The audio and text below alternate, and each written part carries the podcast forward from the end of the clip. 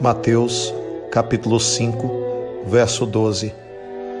Exultai e alegrai-vos, porque é grande o vosso galardão nos céus, porque assim perseguiram os profetas que foram antes de vós.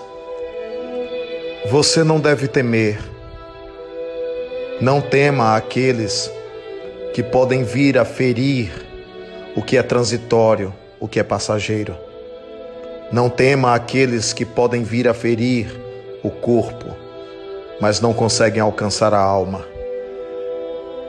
A consciência tranquila, o dever cumprido, a tarefa realizada, a missão alcançada é a maior alegria do espírito humano diante de Deus.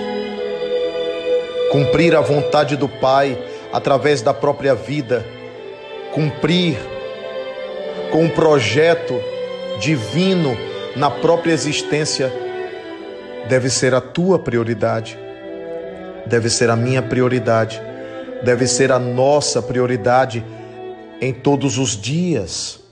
Que o nosso pensamento seja sempre voltado para essa perspectiva de viver os sonhos de Deus através de nós. Se conseguirmos ser instrumentos da Sua vontade na terra, seguindo os passos de Jesus no seu Evangelho puro, luminoso e santo, tenhamos a certeza dessa alegria que a traça nem a ferrugem do mundo roubam, dessa exultação interior, dessa bem-aventurança desse contentamento, porque somente assim seremos verdadeiramente felizes.